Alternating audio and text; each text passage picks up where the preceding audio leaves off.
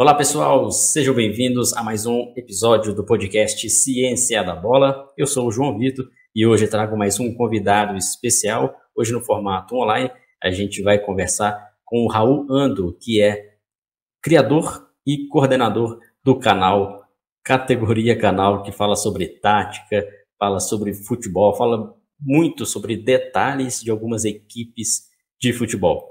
O papo hoje vai ser muito interessante, então espero que vocês acompanhem até o final, você que está acompanhando pelo YouTube e você também que está nos ouvindo aí através do Spotify ou outra plataforma de podcast. Seja bem-vindo, Raul, obrigado aí pelo aceite de estar conversando com a gente aqui no Ciência da Bola.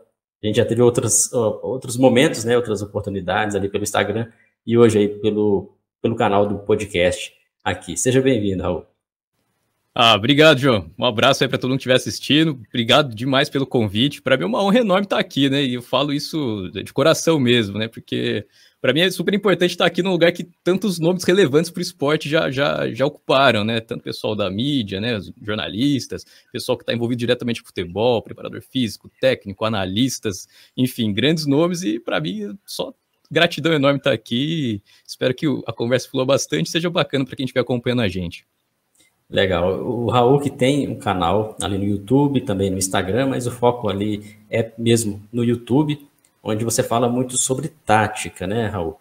A gente vai entrar em detalhes sobre alguns conceitos táticos, né, que você normalmente faz e compartilha, porque o conteúdo que o Raul produz é um conteúdo que chama muita atenção, porque ele consegue trazer a tática de equipes, né, como as, as equipes jogam, principalmente algumas equipes europeias, ele consegue trazer de forma bem didática e compartilhar esse conhecimento no YouTube. Isso faz com que não só estudantes do futebol ou profissionais que estão envolvidos com o futebol, mas torcedores também possam compreender uma linguagem muito acessível. E a gente gosta muito, compartilha conhecimento nesse sentido, para facilitar o acesso à informação e principalmente no futebol, facilitar a leitura de jogo, a observação tática. Então é um trabalho muito interessante Terminando aqui o podcast, eu convido todo mundo a ir lá no YouTube, se inscrever no categoria canal. São vários e vários vídeos, vocês vão gostar bastante.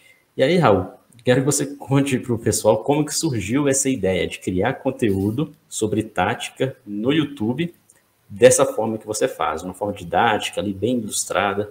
Conta um pouco para a gente como foi o início né, dessa ideia até a aplicação. Sim, é, é uma história curiosa, né? Eu já vou direto para a versão resumida, né? Porque de fato é uma longa história, né? Mas depois a gente marca um podcast só para falar da história do canal, enfim. Sim, sim. É, de fato, eu sempre né, jogava bola com os amigos e tal, e sempre depois naquela resenha pós-jogo ali, a gente começava a falar de jogo, de, de né, dos jogos que tinha sido, é, falar de lances específicos, né? E eu sempre tentava explicar as coisas para as pessoas e eu via que todo mundo ficava com aquela cara de interrogação, assim. Eu falava, pô, se eu tivesse a, a, oportunidade de desenhar em cima das imagens, que eu conseguiria me expressar melhor, né? Então eu sempre tive essa, essa, essa impressão, né? Então, essa vontade também de transmitir o conhecimento de uma forma mais didática, mas não era nem transmitir conhecimento, né? Porque até então, naquele momento, eu nunca tinha me dedicado a ficar estudando futebol por muitas horas, né? Então era uma coisa mais de comunicação mesmo, né? De estabelecer a comunicação de uma forma mais clara, né? E a, acabou que eu fiz alguns vídeos, né? Alguns, foi mais um laboratório, assim, mas como hobby mesmo nos meus tempos livres, né? Eu tinha outras atividades, não trabalhava com futebol, e comecei a colocar no YouTube, e acabou que isso eu sempre entrava lá, tinha gente se inscrevendo, gente comentando, mas fazia um vídeo, fazia outro. Era uma coisa bem esporádica, assim, passava meses, né? Acho que eu cheguei a passar anos sem fazer vídeos, né? É, e nunca tive a pretensão de é, levar a cabo categoria canal, né? Então tava lá, ficava mais na geladeira, ficava mais no freezer ainda que na geladeira, né? Ficava bem parado lá mesmo. E a grande culpada, né, digamos assim, a grande responsável por a gente ter dedicado mais horas no canal e de fato ter feito a coisa escalar um pouco mais foi minha esposa ela sempre foi a pessoa que ficava falando para mim, né? Pô, faz vídeo, ó, o pessoal tá gostando, o pessoal tá pedindo, é legal. E eu, na minha cabeça, eu pensava que aquilo eram coisas que não teriam um, um, um público muito grande, né? Porque falar de futebol no Brasil, né? Um país onde a gente tem 200 milhões de técnicos, é, eu sempre tive a, a, o receio de falar, pô, ninguém vai querer ouvir o que eu tenho para falar, né? Ninguém vai querer ouvir o que eu tenho para falar, tem muita gente boa fazendo. Então eu tinha essa questão, né? Essa, essa, esse pé atrás, e por isso que eu não não me dedicava tanto assim. Mas de tanto ela insistir, aí eu comecei a fazer mais vídeos. E aí, de fato, a coisa começou a ganhar mais corpo mesmo. Eu vi que a comunidade foi crescendo. É, e aí eu comecei a me dedicar mais em estudo para trazer mais qualidade ainda nos vídeos, né? E aí começou a evoluir. e aí foi virando uma bola de neve, e aí por fim hoje eu, eu me dedico integralmente ao canal, né, e à produção de conteúdos, e faço uma coisa que que me encanta, né? Todos os dias, quando eu acordo, que eu tava falando pro João antes de a gente começar a conversa, né? Tem dia que eu trabalho das seis à meia-noite e vou dormir tranquilo, não, não, né? Faço uma coisa que eu gosto, que é analisar futebol, assistir jogo, né, e produzir conteúdo e comunicar as ideias, né, de uma forma mais didática. E o grande objetivo sempre foi esse, né, é falar, falar de futebol de uma forma mais direta, que todos consigam entender, mas sem perder profundidade das informações, né, que acho que é extremamente relevante. A gente tem de simplificar demais o jogo se ele tem alguns aspectos ali que é, tem um pouco mais de profundidade. Mas a comunicação, estabelecer a comunicação em si sempre foi a questão de é, sempre foi o meu grande objetivo, né? Tentar simplificar coisas que em alguns outros, em algumas outras publicações é, acaba ficando um pouco mais complicado para quem não está no meio, né? As linguagens utilizadas, né? É, isso é uma coisa natural, né? Quando a gente está é, numa comunidade, a gente tende a usar a linguagem para falar com aquela comunidade específica, né? Então, para aquela comunicação sair de uma, de uma comunidade, por exemplo, a comunidade acadêmica, né? É uma publicação acadêmica, para ela sair do, do meio acadêmico e chegar no, no torcedor comum, vamos dizer assim, ela é muito difícil, né? Ela acaba, para o torcedor comum, pegar um artigo acadêmico, por exemplo, para ler, ele vai falar, pô, né, vai, ser chato para ele, ele não está envolvido naquilo, ele não quer aquela profundidade de informação com aqueles termos, e acaba tendo essa dificuldade. Mas tem muita coisa legal ali naquela publicação que poderia ser muito útil para ele assistir o jogo, mesmo como torcedor, né? Que poderia ajudar ele a entender melhor o jogo. Então eu acabei entrando meio que nesse, tentando fazer essa conexão, né? Tentar é, trazer um aspecto de observação do jogo, as coisas mais legais do jogo ali, e tentar comunicar isso de uma forma bem clara, bem direta, e o, o, grande, o, grande, o grande segredo disso é mostrar os lances acontecendo, né? Mostrar ali sempre com base no fato, né? Não é, eu não vou ligar minha câmera ali e ficar só falando ideias, né, do que eu acho que foi o jogo, né? Então eu tento fazer uma análise mais prática e sempre trazendo esses, esses lances, é, ilustrando ali, é, tentando ser o mais didático possível mesmo para comunicar o que, que aconteceu ali em cada, em cada momento do jogo, em cada lance, enfim.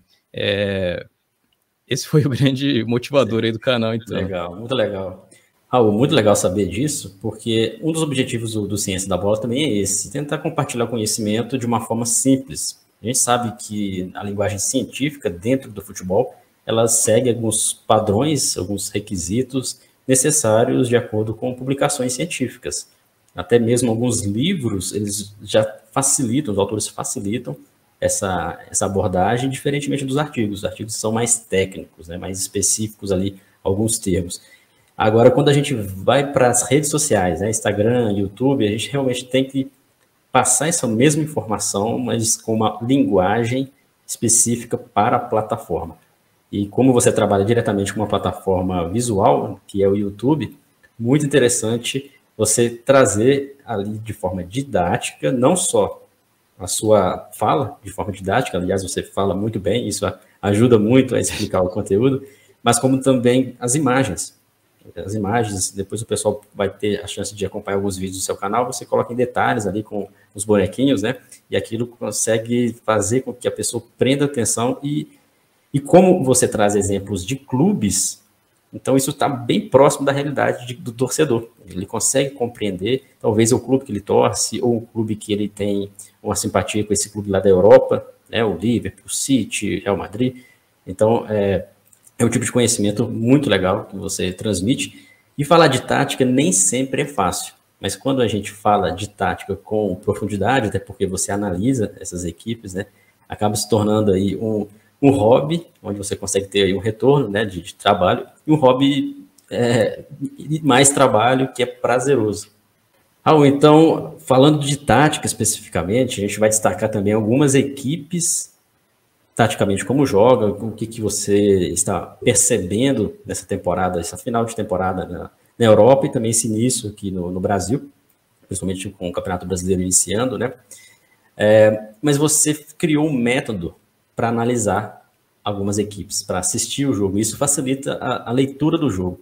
Acredito que o, grande parte, né, ou se não todos os seguidores da categoria canal, quando vai assistir um jogo, já olha baseado num método que eu achei muito interessante, que é o método DAF, é isso? DRAF. Isso, é o DRAF, exatamente. É, curioso isso, né? Porque, na verdade, eu fui um dos que tive dificuldade em absorver o conteúdo da literatura acadêmica, né? Mas eu não, eu não, é, não condeno a, a, metodologia que é desenvolvida. Eu entendo perfeitamente o contexto acadêmico e eu acho que ele fala diretamente com as pessoas que estão ali envolvidas e perfeito, ele cumpre essa função. Mas, de fato, existe esse, esse, esse gap, né? esse buraco, esse distanciamento entre o torcedor comum e o acadêmico, isso não é só no futebol, né? Isso é em todas as ciências, eu acho que acredito que é assim, né? A gente não consegue, por exemplo, entender tão bem a medicina por conta de não ter tanto acesso aos papers publicados ali da medicina. Mas enfim, tem muita gente que consegue traduzir isso, né? É, agora a questão é a seguinte, né? Como eu tinha dificuldade, né? É, eu tinha um pouco certo, um certo receio com os termos, né? É, isso é um mecanismo natural do nosso cérebro, né? Toda vez que a gente escuta algum termo que a gente desconhece, a gente já se coloca na defensiva e não é, tende a não absorver tanto aquilo, a gente fica mais preso ao discurso do que a ideia por trás dele. Então isso era um, era um problema para mim, né? Então eu acabei é, me isolando um pouco desses estudos formais, digamos assim, e o que eu passei a fazer foi observar o jogo em si, né? É, dedicar as horas que eu tinha analisando o jogo, o jogo completo. Então, eu pegava o jogo, ficava analisando os lances e pausando, vendo, voltando e anotando tudo, né? É, não só assistindo, como analisando, né? Acho que existe uma grande diferença entre só assistir o jogo, relaxado, tranquilo, só curtindo um futebol ali, e você analisar de fato né, o que está acontecendo, tentar entender o porquê das coisas, né? E acho que tentar entender o porquê das coisas é o que realmente me move até hoje, né? Tentar entender o porquê o City jogou daquela forma ontem, porquê que o Liverpool jogou daquela forma, porquê de cada jogada, porquê de cada comportamento dentro de campo, acho que é muito interessante a gente tentar entender. Então, só que eu peguei jogos de diversas ligas, diversas épocas, né? Então, é, fui fazendo esse, essa, é, fui dedicando meu tempo nisso e anotando e eu já tinha uma certa facilidade com softwares de edição de vídeo, né? Então eu já ia catalogando os lances também por semelhança. É, isso, e eu fui criando meio que um banco de dados de, de lances e anotações e estudos, e fui fazendo isso, fui fazendo isso, quando de repente eu percebi que tinha uma certa, um certo padrão em vários aspectos do futebol. E eram coisas que eu ainda não tinha encontrado, né, em lugar nenhum, né, uma organização que fosse acessível para qualquer pessoa, né que rompesse essa barreira da nomenclatura, né, que rompesse essa barreira de colocar as pessoas na defensiva, né. É, e também é uma grande questão que eu, que eu percebi que estava acontecendo ali é que a forma como eu estava observando as coisas, elas, eu tinha sempre um propósito, né, que era a, a, movimentação do porquê das coisas. Então, no final das contas, vamos dizer assim, né, é, de forma bem direta, de forma bem resumida, digamos, é, tem uma moral da história, né, cada coisa. É diferente você simplesmente ficar identificando comportamentos, né. Então, muita gente fala, ah, isso é um passo de ruptura, e, e, e fica identificando comportamentos mas muitas vezes a pessoa acaba se descolando um pouco, né? Isso acontece com muita gente, acontece comigo também, a gente tem que sempre fazer esse exercício. É, não basta a gente ficar só identificando as coisas, né? Isso é relativamente fácil. O passo a mais, né, que só o nosso cérebro vai conseguir fazer, é justamente transformar essa interpretação em algo prático e, e, e que seja uma projeção, é, né, tanto do que é, do motivo, do que motivou aquilo e do objetivo final, né? E é isso que eu falo que a gente consegue analisando as táticas do time, né? E aí, claro, né, vai depender do que cada um chama de tática, né? Também tem uma divergência grande disso. Para mim, táticas são os componentes da estratégia de um treinador, né? Então, as táticas e os comportamentos do time, enfim, chame como quiser, o modelo de jogo, né? Uh, a gente consegue ir é, fazendo uma engenharia reversa para tentar entender as estratégias do treinador, o porquê que ele está tentando fazer aquelas coisas, né? E aí, quando você consegue pegar esse fio, né, essa moral da história, digamos assim, você tem uma, uma história, digamos, né? Você consegue transmitir essa história, né? E aí a pessoa consegue, ah, né, ah, entendi, entendeu? Não é só puramente, ah, identifiquei isso, identifiquei aquilo, ah, aqui é o 442, aqui é um 433, aqui é uma inversão diagonal, aqui é o famoso facão, aqui é um passo de ruptura, enfim. É, muito mais do que isso, né? Ó, o time fez isso para tentar ganhar esse espaço, porque o objetivo era explorar determinado jogador. Aí, quando a pessoa vê esse propósito, né? E aí eu percebi que não só as pessoas que estão de fora do futebol, os torcedores comuns, né? Vamos dizer assim, mas como também as pessoas que estão dentro do futebol, começaram a perceber que pode ter um algo a mais também, né? E esse foi o grande, o, o, o grande choque para mim, né? Quando eu percebi que a minha comunicação estava atingindo não só as pessoas que eu imaginei que fosse atingir, como também as pessoas que estão de dentro do futebol, né? Por exemplo, eu tô aqui no Ciência da Bola, que, é, que pô, enfim, já, já, já elogiei aqui, né? Tanta gente importante já sentou aqui, é, já ocupou esse lugar que eu tô ocupando, né? E aí eu percebi que eu tava também falando com esse pessoal, e aí, é, aí eu falei, pô, então eu preciso me dedicar mais ainda, né? Porque agora tem, tem, tem, muita gente que, que tem um nível de profundidade no conhecimento muito grande, né? Então eu tenho que ter esse respeito com quem está me ouvindo e tentar ter essa dedicação master. E aí comecei a formatar esse modelo e organizar isso, né? Eu adoro é, identificar padrões e organizar. É, a minha paixão é essa, né? E com base nisso foi que eu fui percebendo que a gente consegue dividir os grupos de táticas em ações, né, em quatro grupos de ações. E dentro dessas ações a gente consegue explicar todos os comportamentos do time em campo. E aí eu percebi que se eu passasse de uma forma didática, qualquer pessoa ia conseguir bater o olho e com quatro perguntas ia conseguir já dar um belo de um panorama geral em praticamente tudo que o time está fazendo em campo, né? Independentemente se, se estudou o termo, se não estudou o termo, né? Se, se quantas horas tem de futebol ou não. Qualquer pessoa mesmo, se tiver as quatro perguntas do draft, que seria ah, como o time se defende, como o time recupera, como o time avança em campo e como o time finaliza suas jogadas. Primeiro que você se propõe a responder essas quatro perguntas, automaticamente seu cérebro racional já vai tentar interpretar os padrões ali daquele time e você vai começar a perceber algumas coisas que você não percebia antes, né? Então existe esse choque. E toda vez que eu recebo uns comentários lá no YouTube ou no Instagram, enfim, qualquer mensagem que eu recebo e falo, pô, passei a ver futebol com outros olhos depois que eu acompanho o canal. Aí eu fico, eu durmo tranquilo e vejo que a missão tá, tá sendo, tá sendo atingida, o objetivo está sendo atingido, né? Porque esse é o grande propósito, né? Tentar agregar de alguma forma, né? Mostrar que também esse aspecto tático, que foi por tantos anos visto como uma coisa chata, né? É, que é legal, cara. Se você entender, é muito legal. Né? Se você entender ali, aí quando você assiste Liverpool e City, por exemplo, você vai se encantar mais ainda, né? Não só com a emoção do jogo, mas com toda a inteligência estratégica que tem por trás, tanto dos jogadores quanto dos treinadores, sabe? É, então é, é, muito mais rico você ter essa visão também. E é isso que eu tento contribuir, tentar fazer essa, essa conexão entre uma coisa que quebrar esse preconceito com estratégia, tática, é, que é coisa chata, e vamos, vamos ser sinceros, né? É chato, né? Em alguns momentos, né? Tem, tem gente que acaba complicando um pouco mais, e você fala, pô, isso é meio chato. Mas se você olhar e, e, quebrar os preconceitos e entender de fato, você vai perceber que não tem nada de chato ali. Inclusive, ali tem muito ouro, né? A riqueza do futebol, esse entendimento, ele é, ele é fantástico, né? Perfeito.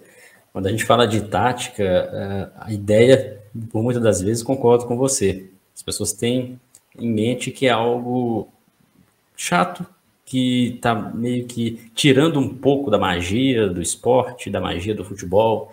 O futebol ali é drible, é essência individual do atleta, e que a tática, às vezes, é algo robótico, é algo estático.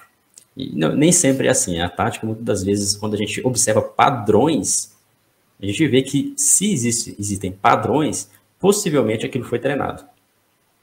É, Exatamente. O treinador conseguiu passar a ideia dele. Às vezes, não, às vezes aquilo foi, aquele padrão se repete, não foi apenas consequência do treinamento com o dedo do treinador, mas às vezes o próprio entrosamento da equipe, daqueles jogadores, é, claro, somado aí alguma, alguma porcentagem do treinador. Quando a gente observa padrões numa equipe, a gente consegue ver princípios de jogo ali que foram treinados. E isso vai refletir com certeza no resultado. E quando a gente vê o jogo só com o objetivo de a ah, minha equipe tem que fazer o gol. Você olha o jogo só, você não observa o adversário. Muitas das vezes a gente pega assim, ah, eu tô torcendo para uma equipe, tô assistindo o jogo, eu não vejo o adversário, eu vejo só a minha equipe. E às vezes, mesmo vendo a minha equipe, a gente não consegue observar como que essa equipe está avançando, como essa equipe está progredindo no espaço, né, como está se organizando defensivamente. E, e, essa leitura de jogo, ela carece sim de ter um apontamento. É difícil mesmo. Quem não tem um, um contato direto com alguns estudos na, na, área do futebol vai ter dificuldade.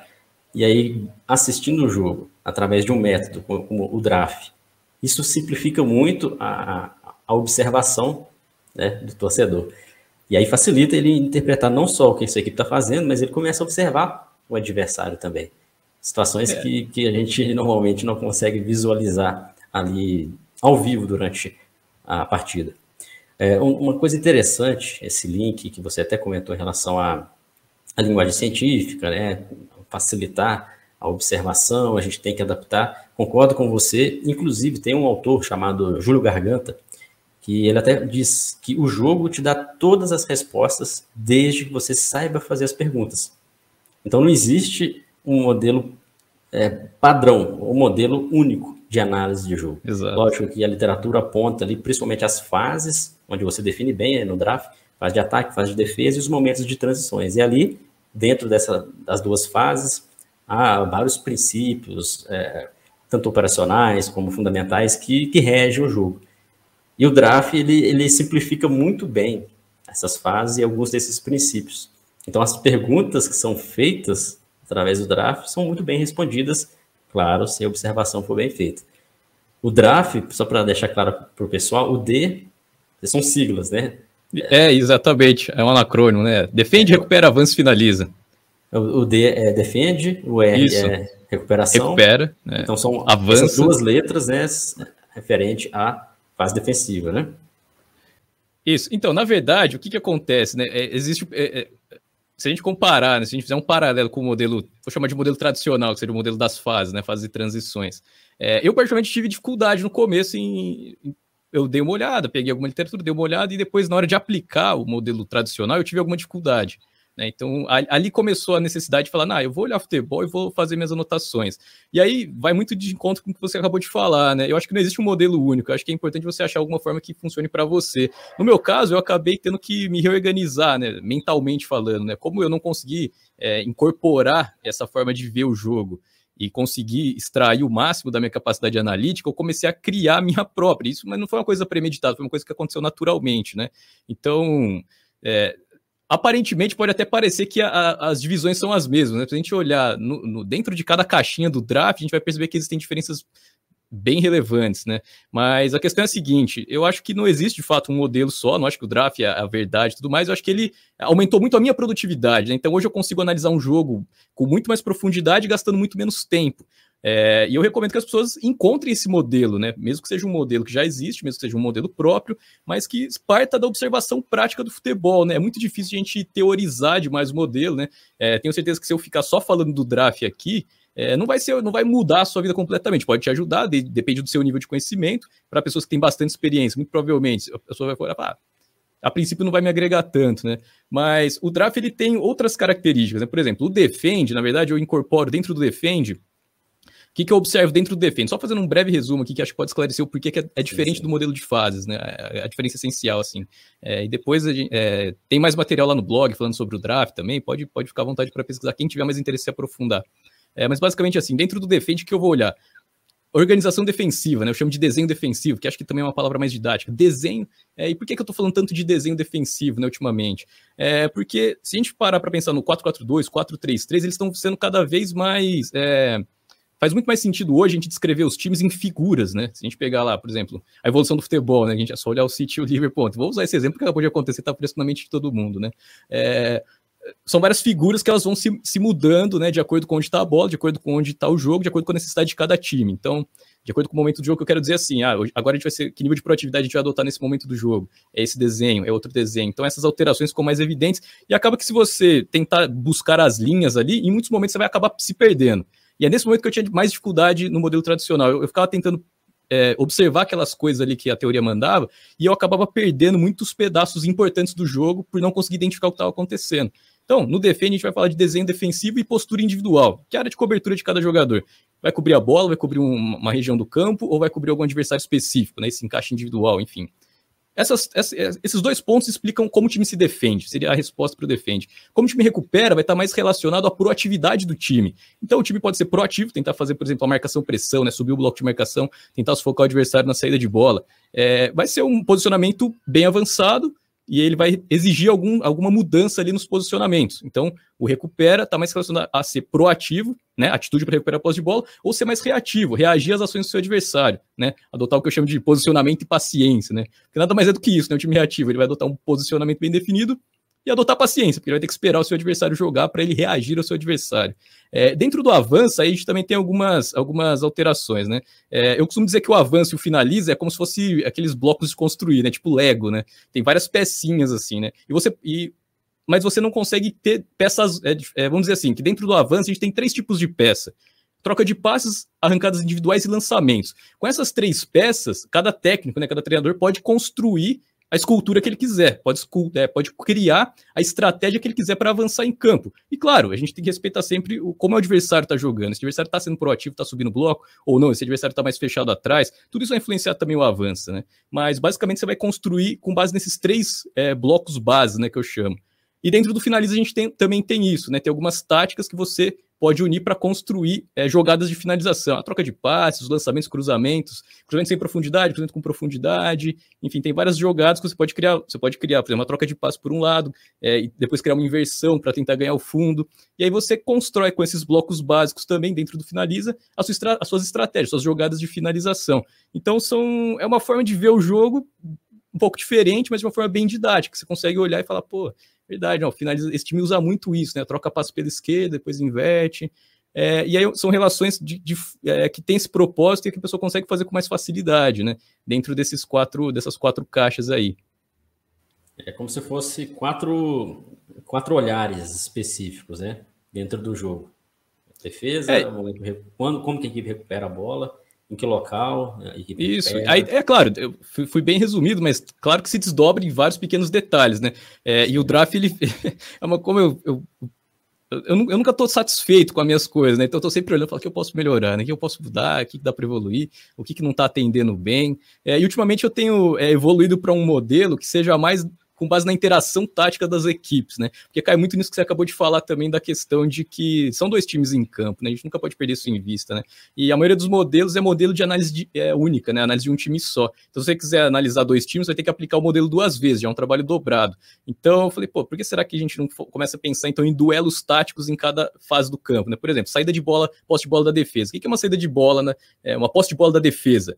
Vai ser, uma, vai ser um duelo ali entre a saída de bola de um time e a eventual marcação-pressão do outro, né? se o time vai subir o bloco ou não, vai sair ali esse primeiro duelo. Então, é, eu estou tentando incorporar um modelo que, que abrange esses duelos, né? Então, assim, ah, beleza. A partir do momento então que o time está tentando a saída de bola e o outro está tentando subir o bloco, se essa saída de bola funciona, qual é o próximo duelo que vai acontecer? Ah, vai ser um duelo então entre a verticalidade do time que está saindo contra a recomposição do time que não conseguiu fazer a marcação-pressão, não recuperou a bola no campo de ataque e não forçou o erro. Então, esse time vai ter que se fechar atrás para não deixar espaço se ele não conseguir se fechar a tempo, ele vai sofrer um ataque rápido. Se ele se fechar a tempo, ele vai sofrer um ataque, né? O pessoal, muita gente, ataque posicional ou um ataque ao bloco recuado, né? Então, enfim, tá aí entra na questão da nomenclatura também, o que não vem ao caso, para mim, o importante é entender ali os comportamentos, né? Mas é, pensar nesses desdobramentos. Então a gente vai olhar cada momento do jogo como qual duelo está acontecendo. E aí automaticamente a gente já vai se forçar a pensar nas duas equipes. E aí acho que esse vai ser o pulo do gato, tentar fazer um, um é, criar um modelo que seja mais eficiente que, seja é, que a gente tenha menos perguntas. Né? Então, ah, vamos aplicar o drafting do, num jogo. São oito perguntas, né? não são mais quatro, são, são oito. A gente tem que olhar os dois times. Agora, a gente pensar em duelos táticos, a gente pode reduzir para seis, cinco perguntas. É, só que sem perder a profundidade. Essa é a grande questão. É, por isso que não existe um modelo único, né? Você tem que pensar de alguma forma é, ter as suas questões que ao mesmo tempo cubram, cubram todos os cenários, te dá as, as, informações relevantes, mas que você consiga aplicar ao vivo. É, vamos ser sinceros, o tempo é escasso, a gente não pode ficar perdendo muito tempo e rever o mesmo jogo dez vezes, né? Principalmente o pessoal que já está dentro de um clube assim, né? A rotina, aquela rotina insana, campeonato, nem tem tempo. O meu cara vai parar e analisar dez vezes ah, os últimos cinco jogos do adversário. Não vai ter tempo, então ele tem que ter uma coisa que seja mais eficiente para ele, é, que ele consiga aplicar no dia a dia, né? A eficiência do tempo também é uma coisa que está sempre sempre dentro do, dos meus processos, né? E acho que é, colocar essa interação tática dentro de um modelo também é muito importante, né? E eu acho que eu também sinto um pouco de falta nos modelos que a gente tem por aí. Ah, interessante, Raul, a sua fala toda, é que você tem já uma estrutura muito bem montada sobre é. como analisar, e isso facilita muito você observar ah, equipes diferentes. Você consegue não só olhar o desenho, né, como a estratégia da equipe, o sistema tático, a estratégia, você consegue ver também duelo, duelos é, individuais e principalmente identificar os jogadores para cada posição. Porque muita gente tem o um conhecimento do futebol, tem o um conhecimento de como sair jogando, como fazer uma defesa, né, como organizar uma equipe, você ainda tem a profundidade de entender o perfil de cada atleta, né, de diferentes equipes. Isso chama muita atenção porque muitas pessoas às vezes não, não conseguem assistir vários jogos ao mesmo tempo, né? Não consegue assistir ali durante o, o dia e mesmo assim assistindo às vezes não consegue com profundidade entender qual característica de cada jogador. Porque quando uma equipe vai enfrentar um adversário menor, que está, por exemplo, abaixo ali na tabela, o comportamento dessa equipe pode ser um. Mas quando vai enfrentar uma equipe de topo de tabela, de repente o, o comportamento dessa equipe já vai mudar. E, e, a gente tem, às vezes, essa uma falácia de que ah, a equipe joga assim, né? O Chelsea é desse jeito, ataca desse jeito e defende desse jeito, mas nem é. sempre. E isso, como a gente estava falando antes, são os padrões que a gente vai observando, não só os padrões com base nos jogos, mas com quem essa equipe está jogando. Aí dá para entender um pouco mais aí essas diferenças. É, Normalmente a gente vê pessoas que fazem análises baseada apenas no desenho, no desenho esquemático, o sistema, o esquema, né? 433, 442, e isso às vezes é muito simples porque isso não quer dizer quase nada quando a equipe está atacando. Porque duas equipes jogando 4-3-3, elas podem estar tá fazendo ali comportamentos totalmente diferentes. Então, não, é muito simplista falar dessa forma, né? Agora, a análise que você faz é interessante, porque você consegue analisar esses duelos, e esses duelos mostram coisas diferentes, né? Você Exatamente. Que as equipes apresentam Perfeito. comportamentos diferentes, inclusive até os jogadores, em muitos momentos. Às vezes o treinador opta por utilizar um outro jogador em razão da característica do adversário.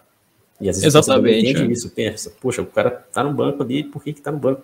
Porque o treinador ficou maluco de colocar esse cara no banco. Fez não. gol no jogo passado, né? Tem que Fez jogar. gol no jogo passado. pois é, naquele jogo talvez foi interessante ele ter jogado Justamente. por causa das características da equipe. Porque é sempre assim, né? A gente tem que olhar o futebol baseado também em quem a gente vai enfrentar. Porque Justamente, seria é um muito fácil de ser batido. Imagine só, se a gente tem só um, um método de, de, jogar, né? uma forma de atacar, uma forma de defender, ali as mesmas linhas, se organizando, os mesmos atletas, uma hora essa equipe que estava sendo, vamos dizer assim, estava vencendo muito, ela vai ser batida, porque vai ser algo visado, né? Todo mundo vai entender como que aquela equipe joga, ela vai ter que se adaptar. Não sei se ficou claro, sim, mas realmente esse tipo de análise, eu acho que é uma análise, a gente pode chamar uma análise bem flexível de uma equipe, é. não é algo estático. E aí eu te falo, é, é, é, naquilo que eu comecei a minha fala, é assim, é uma questão de prever desdobrar, não prever, mas assim, tentar projetar desdobramentos possíveis, né? A, a, verdadeira moral da história, no final das contas, né? Porque o que acontece, né? A gente tem que entender que é, rotular os times é uma coisa muito perigosa, né? Esse time joga assim, joga assado. De novo, futebol é um jogo onde tem duas equipes em campo, então dependendo do adversário, é, o comportamento pode ser completamente diferente, né? Agora, uma coisa que eu tenho notado, né, que é da própria evolução natural do futebol, né? Os times do futuro já estão aí, né? Assim, a gente, se a gente olhar, já tem grandes times que já estão é, apresentando táticas assim que, que são muito ricas em termos de variação. Acho que variação é a palavra-chave, né? Então, quando você quanto, quanto mais variação você consegue criar, é, maior a sua vantagem, porque você consegue se adaptar ela de acordo com o espaço que o seu adversário está oferecendo. Ou, né, variações defensivas é, é, é, o oposto, mas é o objetivo é o mesmo. Se você tem variações defensivas, você também consegue se proteger melhor das melhores jogadas do seu adversário, né? É, então, assim, a gente tem que ter em mente isso, né? Que existem duas equipes em campo sempre, e que uma reage às ações da outra, né, de certa forma. E não adianta você ser muito bom numa jogada se o seu adversário neutraliza muito bem ela. Partir daquele momento você vai ter que ter uma variação se você quiser explorar algum outro espaço. Ao passo que a gente não existe uma tática que seja 100% eficiente, né? Vamos pensar numa tática defensiva, uma estratégia defensiva que seja 100% eficiente. Sempre vai ter espaço. Né? Ontem a gente viu isso que os dois times tinham espaço para serem atacados, né? É, depois até a gente pode entrar em detalhes, mas assim, uh, Pô, a gente tem dois times de alto nível que não tem jeito. A gente tem 11 jogadores em campo, né, 10 de linha ali, e eles não vão co conseguir cobrir o campo inteiro. Então, alguns espaços vão naturalmente aparecer. Agora, você vai saber explorar esses espaços, né? Aí entra a questão da variação tática. É, então, assim, times que, que, que, que tem um padrão, né, um padrão muito bem definido, esse padrão é muito engessado, mas esse padrão ele é limitado, digamos assim, ele é, ele é escorado em poucas jogadas, esse padrão ele é, vai ser totalmente previsível e se o seu adversário fizer um bom estudo, ele vai conseguir, pelo menos, ter o caminho para conseguir neutralizar. Agora, aqui a gente pode falar em dois tipos de vantagem, então, que eu acho que é importante reforçar. Primeiro, que às vezes o time tem uma jogada que ela é tão boa que, mesmo sabendo o que vai acontecer, você não vai conseguir parar. Basicamente é isso, né? Se você tiver a sua linha defensiva alta e você tiver o Salah e o Mané correndo nas costas dela o tempo inteiro, em algum momento eles vão romper essa linha e vão sair na cara do gol. Né?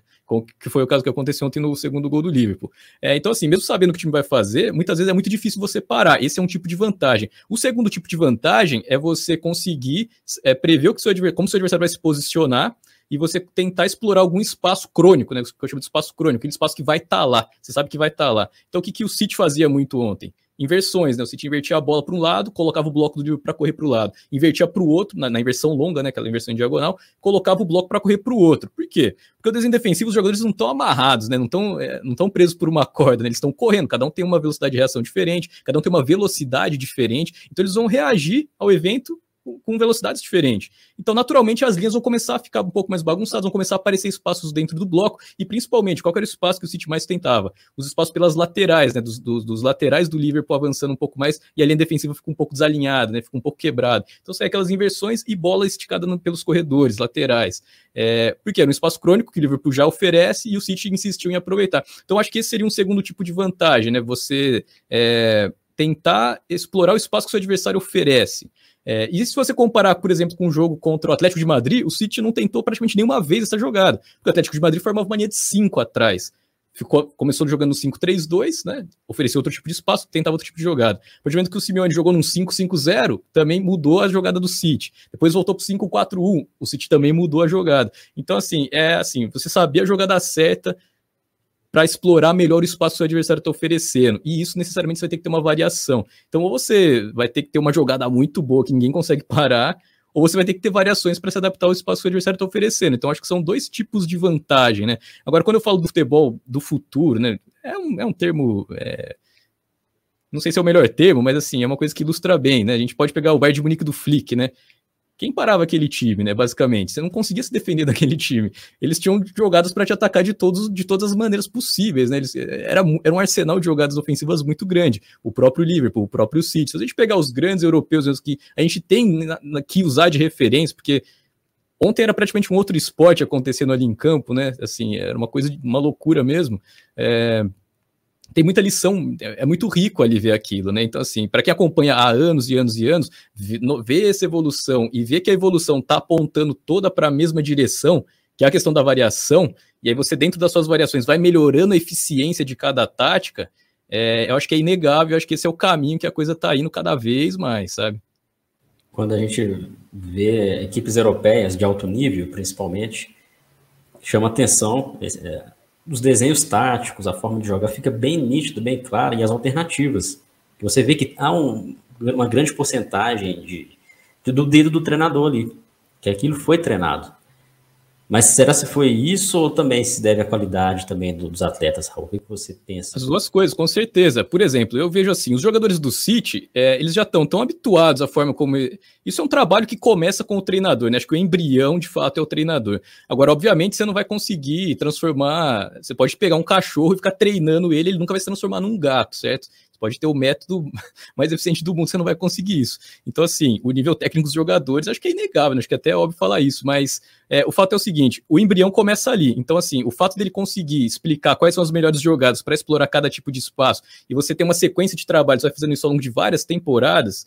Se não me engano, acho que ele é a sexta temporada que o Guardiola tá no City. Então, assim, Hoje, quando próprio, os próprios jogadores já vê o posicionamento do adversário, eles já sabem quais jogadas são esperadas que eles realizem. Mas isso é porque já está automático na cabeça deles. Eles não precisam que o Guardiola fique, ah, agora você vai correr para cá, correr para lá. Isso aí já está feito, já está estabelecido. Então a tomada de decisão no campo acaba sendo mais dos atletas mesmo. É muito difícil o técnico é, é, criar uma jogada ali na hora. Né? Essa jogada tem que ser, ter sido trabalhada anteriormente, ela tem que estar tá ensaiada antes. Né?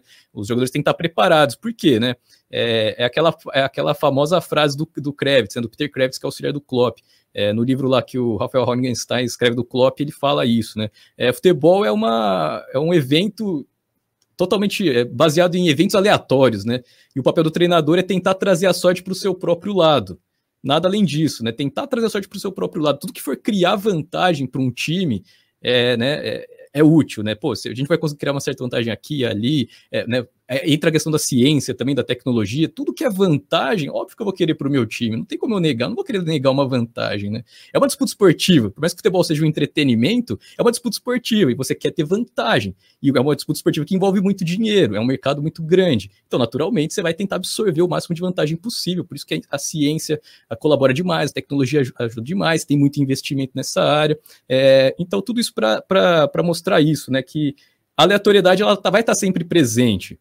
Mas se você tiver o, é, meios de aumentar suas chances, né? Ou seja, se você tem a jogada certa para determinado espaço, é assim que você aumenta suas chances, né? a gente pensar em estratégia de jogo. Né? Claro que depois tem todas as outras vantagens que podem ser criadas, né? por exemplo, a questão psicológica dos jogadores, a questão física dos jogadores, tudo isso é uma evolução muito grande. Né?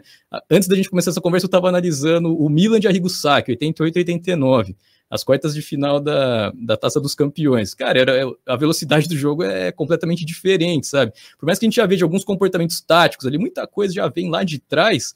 A intensidade do jogo é não tem como comparar, é outro esporte de fato, né? A gente tem que tentar entender essa evolução também para ver para onde tá, tá, a coisa tá indo. Não basta a gente só olhar o agora e falar, pô, vai para cá. Ter esse panorama histórico ajuda a gente a projetar também o que pode ser no futuro, né? Então a gente tem que tem que fazer essa, essa, esse esforço de estudo constante, né? E, e tentando acumular cada vez mais bagagem. Muito bom é, você comparar né, diferentes momentos, e ainda tem gente que acha que o futebol não mudou. Por incrível que pareça, Nossa. tudo muda, né? Uh, a tecnologia avança, a ciência avança, as, as sociedades, né, em alguns momentos, avançam, a economia, mas tem muita gente que acha que o futebol não avançou. Né? A gente sabe é, que mas, assim, assim, um avanço até isso, só, só no jogo, né? Mas em outras áreas. É. Até nisso, só, desculpa até te cortar ali, mas assim, é, é que futebol, a gente parar para pensar, né? Futebol é um, é um, é um entretenimento, né? Assim, é, é a forma como o Klopp vai falar, né? Ele fala, pô, é, para mim, a maior frustração não é a derrota. A minha frustração maior é se algum, se algum torcedor sair do estádio e falar, pô, esses caras deviam ter corrido mais. Essa é a maior frustração para o Klopp. Para o Guardiola a mesma coisa. Ele não quer, ele não quer só a vitória, ele quer encantar. Isso vem já vem do Cruyff. Enfim, a gente pegar todos os grandes treinadores da história, do Tele Santana, enfim, é o entretenimento, entendeu? É, é, o show, é o espetáculo. A gente tem que ter essa, essa. A gente não pode perder isso de vista. Por mais que em alguns momentos entre na questão da, do resultado, da eficiência, eu entendo, principalmente aqui no Brasil, que tem essa realidade, essa cultura um pouco mais acentuada, né? É, do, do, do, curto prazo e tudo mais. É, é um entretenimento. E como entretenimento, ele vai ter. As pessoas vão ter diferentes relações com o futebol, sabe? Então, assim, eu não acho que seja uma coisa tão ruim a gente ter lá é, programa de debate, com os caras com. Ah, como se estivesse no boteco falando e tal. Para muita gente aquilo ali é legal, entendeu? O cara fica ali e ele consome futebol dessa forma. Eu, eu não acho ruim isso, entendeu? Eu acho que se existe um público que consome futebol dessa maneira, eu acho que Beleza, se o cara quer ser saudosista, fala, pô, mas a, a seleção de 70 ganharia dessa agora, entendeu? Cara, também, entendeu? Só assim, é, duas coisas que eu sei porque eu aprendi lá atrás, putz, é, com, com, o professor Cubeluso, né, que vi uma palestra dele lá no Instituto de Economia, né? Aliás, minha formação nem é de, da, da área, né? Eu vim da economia da Unicamp, sou um desertor, né? Acabei abandonando para empreender e não, mas enfim, tem vários ensinamentos lá, né? Uh, ele fala isso, né? a gente tem que manter a independência da opinião, né? Independência, você ter suas, seu próprio esforço de estudo, é, respeito à opinião alheia e respeito à dúvida. É isso que vai manter a gente sempre com a, com a mente aberta e, e fazer. E, e, esse é o posicionamento mais é, eficiente para o debate evoluir, sabe? Respeito à dúvida, a gente tem que sempre ter um pé atrás, nada é certeza, tem que estar sempre disposto a mudar de opinião caso apresente fatos.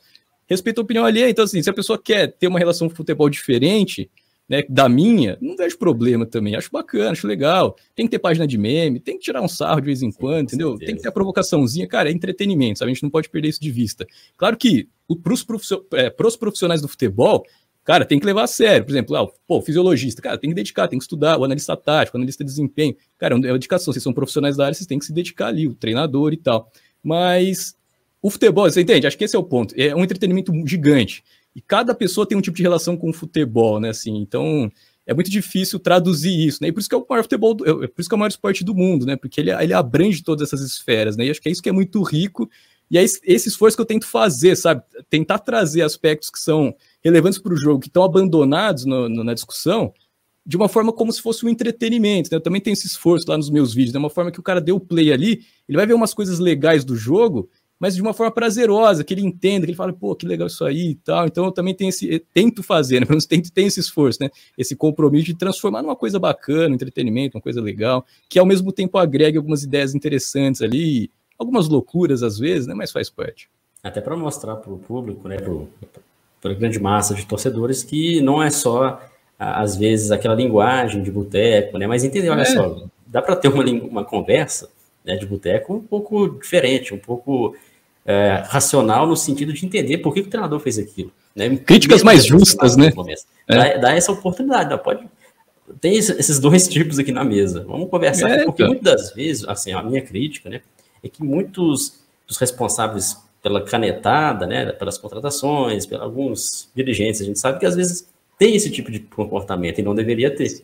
É, quem, quem é, é isso que eu falo dos profissionais, exatamente. É, e isso não pode. E muitas vezes a mídia influencia, né, com, com em alguns momentos, para esse tipo de linguagem um pouco do entretenimento, é, e, acaba que muitos desses tomadores de decisão ouvem muito a mídia, né? Torcedor às vezes demite treinador, nem sabe por que demitiu, né? contratou também sem saber, porque teve a pressão ali da torcida. Então a gente é, olhando que é, pessoas que estão dentro do futebol, claro, precisam entender o futebol de uma linguagem um pouco mais aprofundada.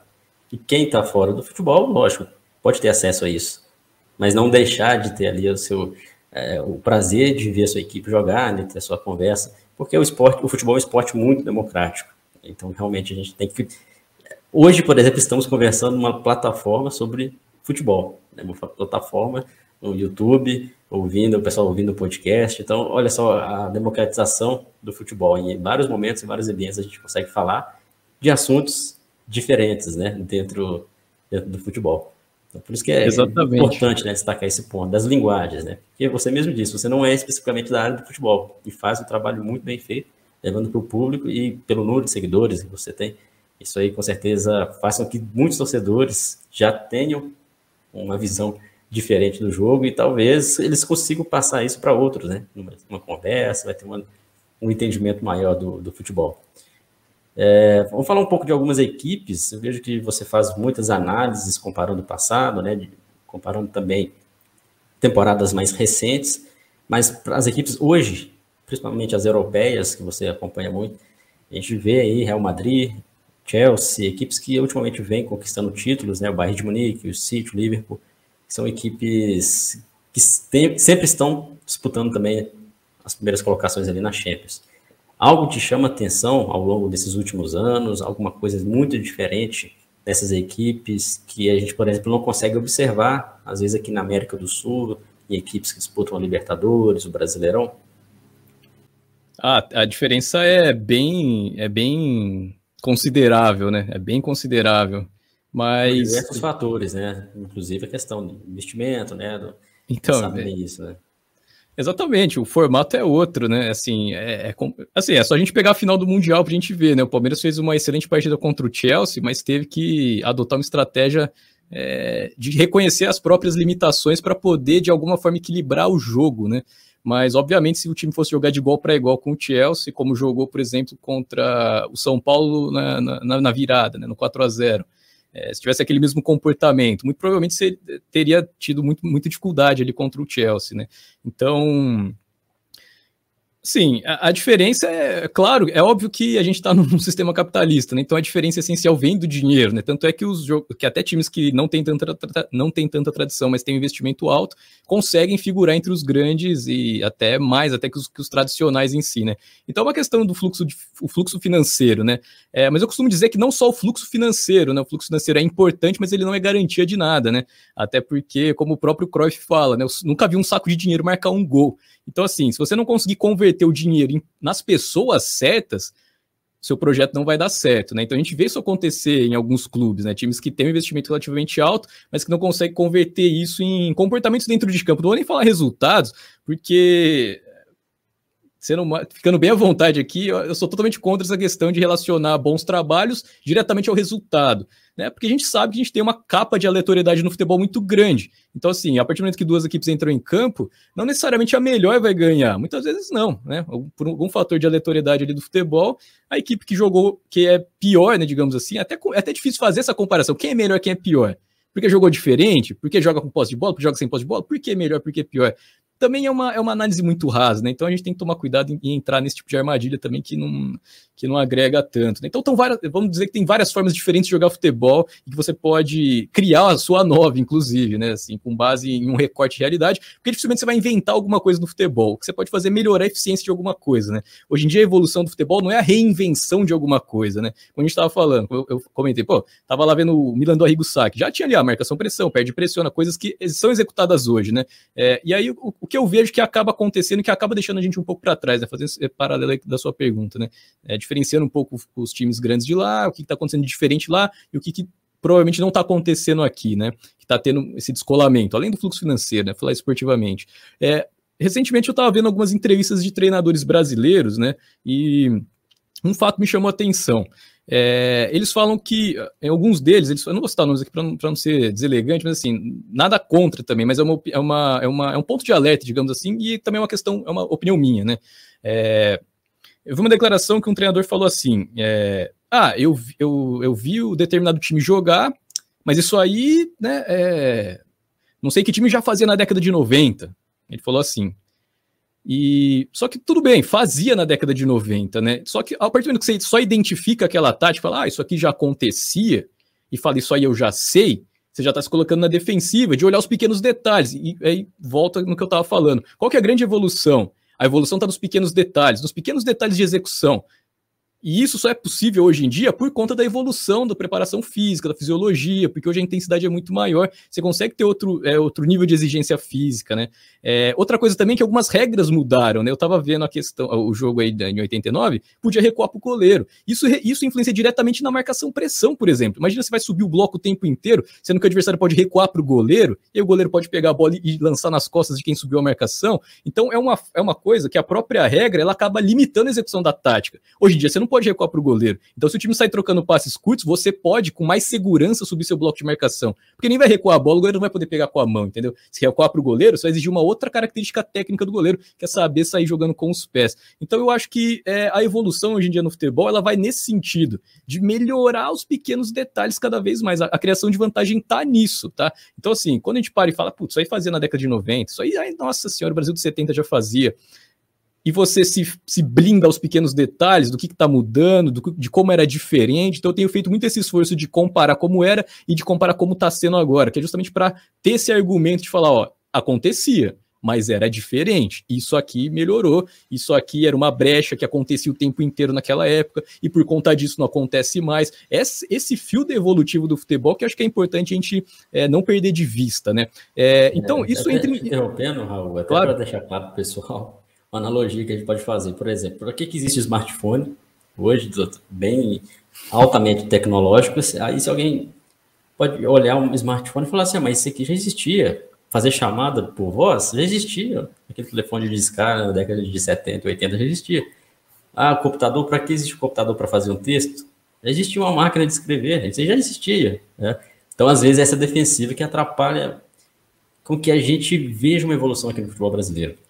É. Porque e aí que acontece? A gente, mostra, a gente mostra, por exemplo, o que, que em alguma área está em evolução, é algo dentro de alguma área que está em evidência, dando certo, e a gente mostra para alguém e essa pessoa ela se fecha a isso, a gente vê problemas, porque o aprendizado não vai acontecer ali.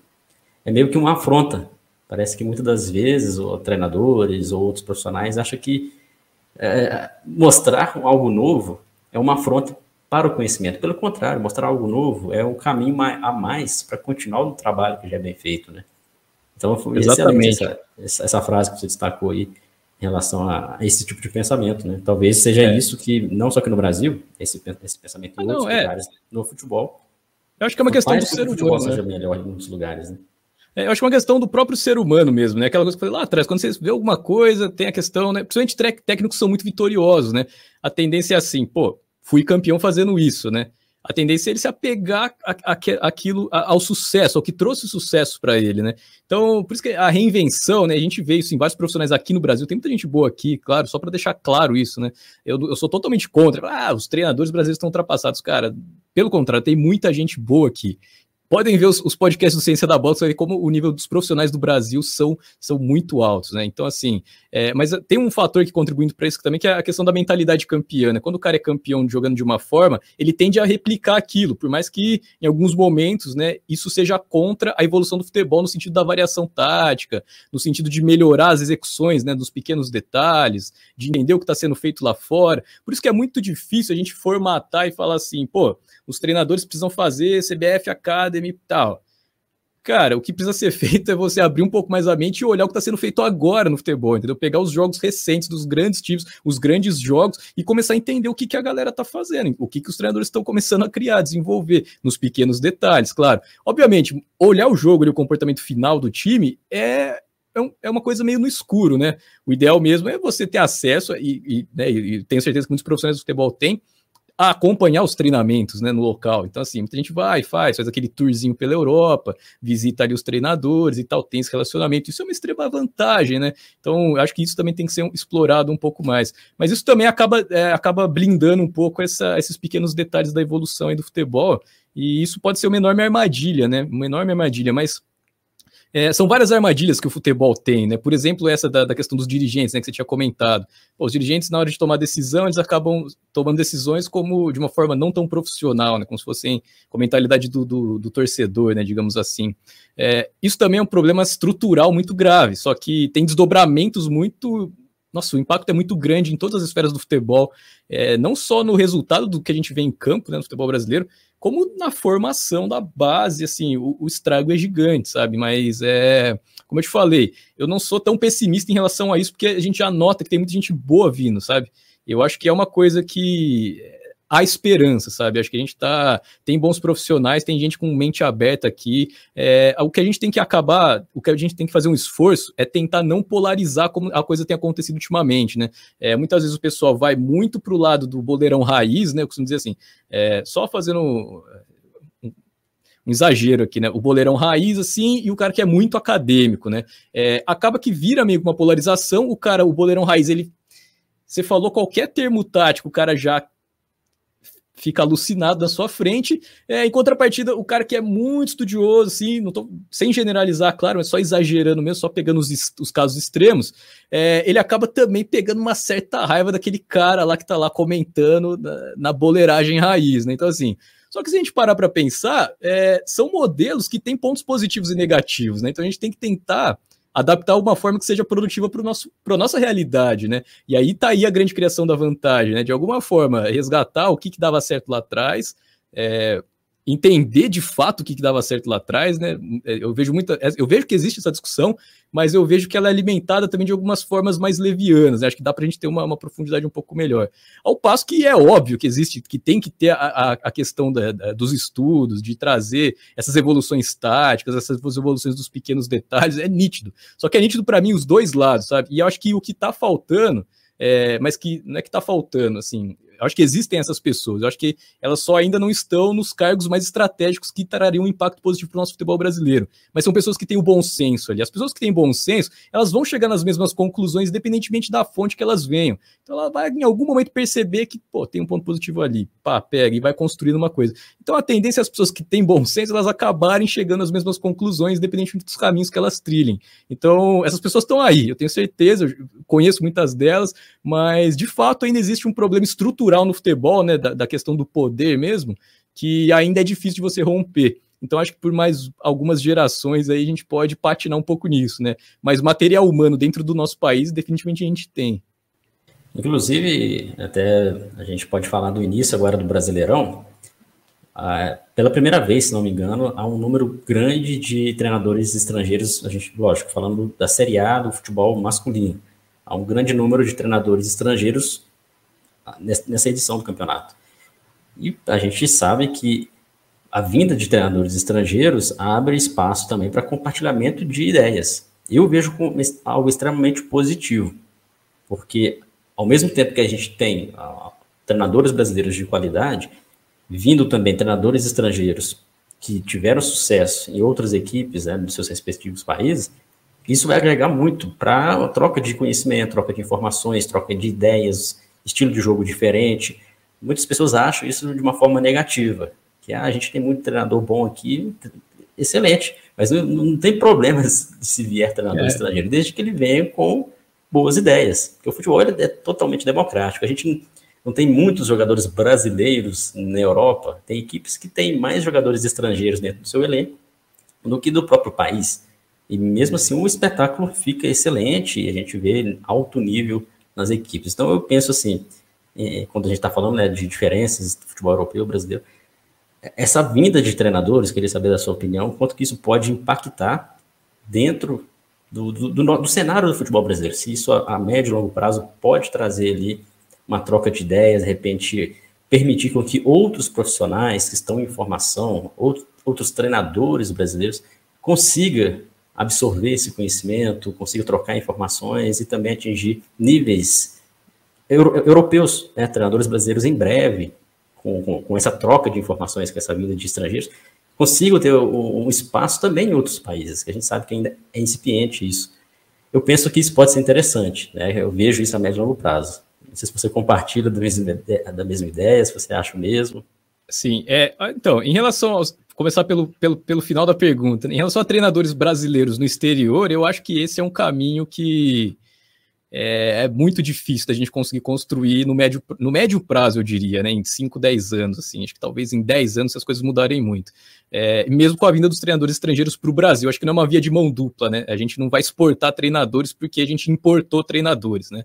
É, obviamente, a vinda de profissionais qualificados, independentemente da nacionalidade, né? Mesmo que sejam os brasileiros ou que sejam estrangeiros, enfim, eu também não, não tenho muita. É, é muita restrição com trazer um cara de fora. Pelo contrário, a gente tem que ver as capacidades daquele profissional. Se ele tem condições de agregar, se ele, se ele tem competência, se ele é melhor que os concorrentes que ele tem ali naquele momento, independentemente da nacionalidade. A gente tem que colocar pessoas competentes nos cargos certos. E acho que isso só contribui para qualquer organização independentemente da, da, é, da, nacionalidade. Acho que isso é uma discussão que a gente é, mostra assim aquela coisa das várias esferas do futebol, né? Então, assim, a gente sabe que existe um protecionismo no futebol brasileiro, né? Principalmente de quem é, tem mais aquela questão saudosista e tal. Ah, a gente ganhou cinco Copas, esses, os portugueses nunca ganharam nenhuma, o que, que eles estão vindo querer treinar nossos times? Não tem nada a ver isso aí, cara. Não tem nada a ver. Eu acho que isso não entra na discussão de você contratar um treinador. Eu acho que é uma questão de competência, né? Você vê os trabalhos que ele executou, você vê o estilo de jogo, tá, tá de acordo com aquilo que você quer implementar no seu time, ou não. É, a questão da gestão de grupo é importantíssima, como é que ele vai ser aceito pelo grupo, como é que ele vai gerir aquele perfil de atletas, tem várias outras discussões, né? E se a conclusão, né? Vamos partir do pressuposto que a diretoria está fazendo um trabalho é, sério de analisar todas essas esferas, né? Então, assim, a partir do momento que esse cara preenche todos esses requisitos, ele é a pessoa mais indicada, eu acho que não tem problema nenhum. Acho que a nacionalidade nem entraria em questão, sabe? Não importa, né? É, talvez a questão da linguagem, ah, o cara fala português ou não fala, talvez isso seria um ponto, né? É, Pensando também no, no, perfil dos atletas brasileiros, né, que a comunicação é muito importante também, você conseguir se expressar de uma forma que eles entendam, né? Porque a comunicação não adianta nada você emitir ela se o receptor não conseguir decodificar, a comunicação não se estabeleceu, então não adianta o cara ser o mais genial possível, se ele não conseguir falar o que ele quer, para onde o jogador tem que correr, em que momento ele tem que correr. Às vezes as instruções elas têm que ser o mais simples possíveis, né? A gente sabe disso.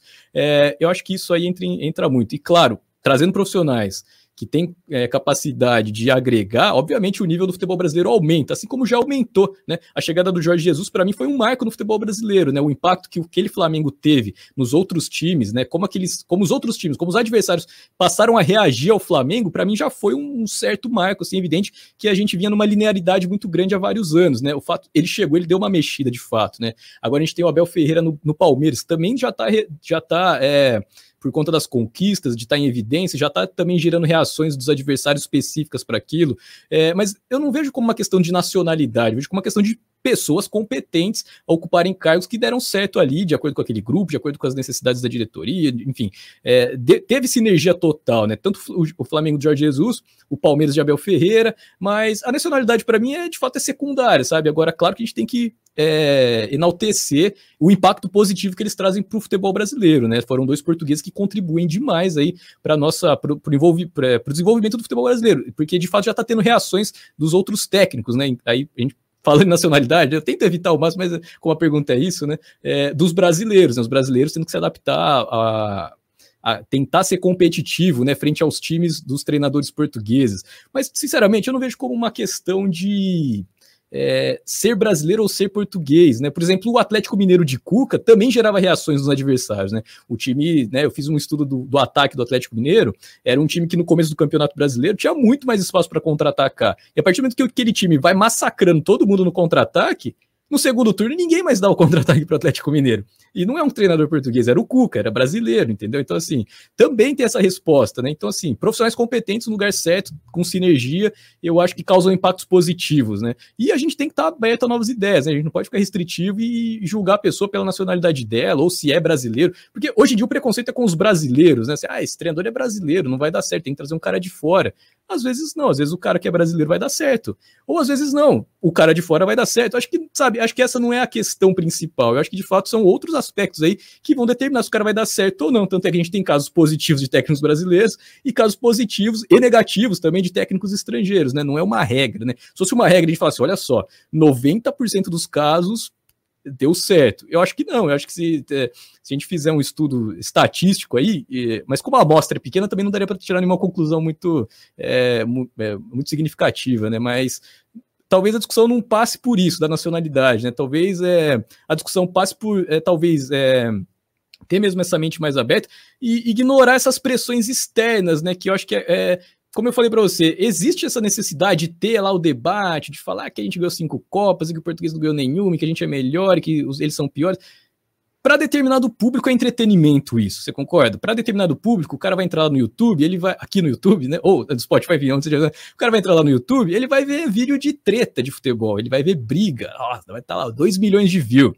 Aí você faz um conteúdo mais acadêmico de futebol, você vai ter lá 600, 800 views, sabe? Assim, tipo, a comparação é bruta, porque o mercado é grande. Então, assim, existe essa necessidade também. Agora, volta, entra naquilo que você falou sobre o dirigente, né? Quem vai quem vai tomar a decisão. Essas pessoas que tomam as decisões, elas têm que estar blindadas sobre essa questão que é irrelevante para o sucesso ou fracasso da sua própria equipe. Né? Então, talvez nisso ainda a gente esteja mais engessado ou mais limitando né, o crescimento do futebol, é, e talvez passe mais por isso, né? Do que por abertura ou fechamento dos mercados. Né? Acho que é mais a, a, tomada de decisão e as motivações internas do clube. Né? Os clubes têm problemas políticos, né? às vezes a, a uma, a, posição traz um treinador, a oposição já é contra o cara, nem sabe se ele vai dar certo ou não. E aí o cara pode ganhar 10 na primeira derrota, já vai ter aquela pressão, porque tá vendo? Porque foi a.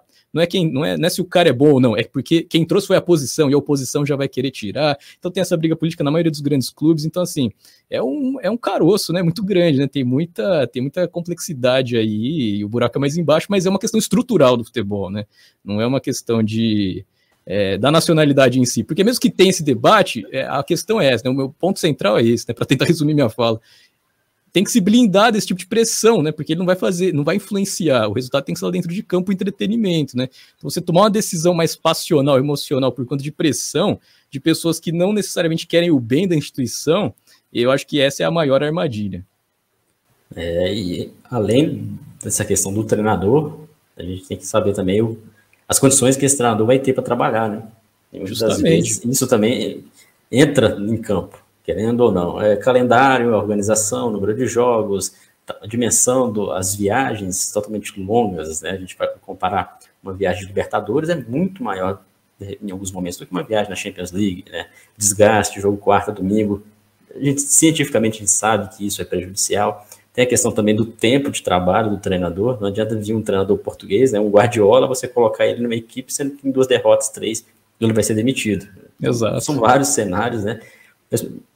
Em alguns momentos aqui a gente acredita, né, que a vinda desses treinadores estrangeiros vão melhorar ali o nível de, de qualidade das equipes, né? Ideias diferentes. A gente vai ver. Eu espero né, que a gente veja esse Brasileirão de 2022 de uma maneira um pouco diferente dos outros anos, justamente por causa das características diferentes de cada, de cada treinador. E espero que eles consigam, né? E tenha sequência de trabalho, para que também a gente consiga ver treinadores brasileiros, né? Mostrando aí o seu trabalho de qualidade e torcer para que em breve a gente tenha aí um, um treinador brasileiro fora, fora no sentido assim, num grande clube europeu. É difícil, vai ser difícil, mas a gente faz o nosso papel aqui no Ciência da Bola, né, de compartilhar conhecimento, a gente traz também pessoas para que a gente debata sobre isso, né, o trabalho que você faz também nesse sentido para destacar pontos importantes de cada equipe, pontos e características importantes também que, que cada treinador consegue aplicar. E a gente vai sempre na luta, né, Raul? Sempre na luta, tentando levar o futebol de uma forma diferente e torcendo para que os profissionais que lá estão também consigam devolver para a gente aí um futebol de qualidade, para que a gente consiga sempre observar e ter momentos de discussão como esse.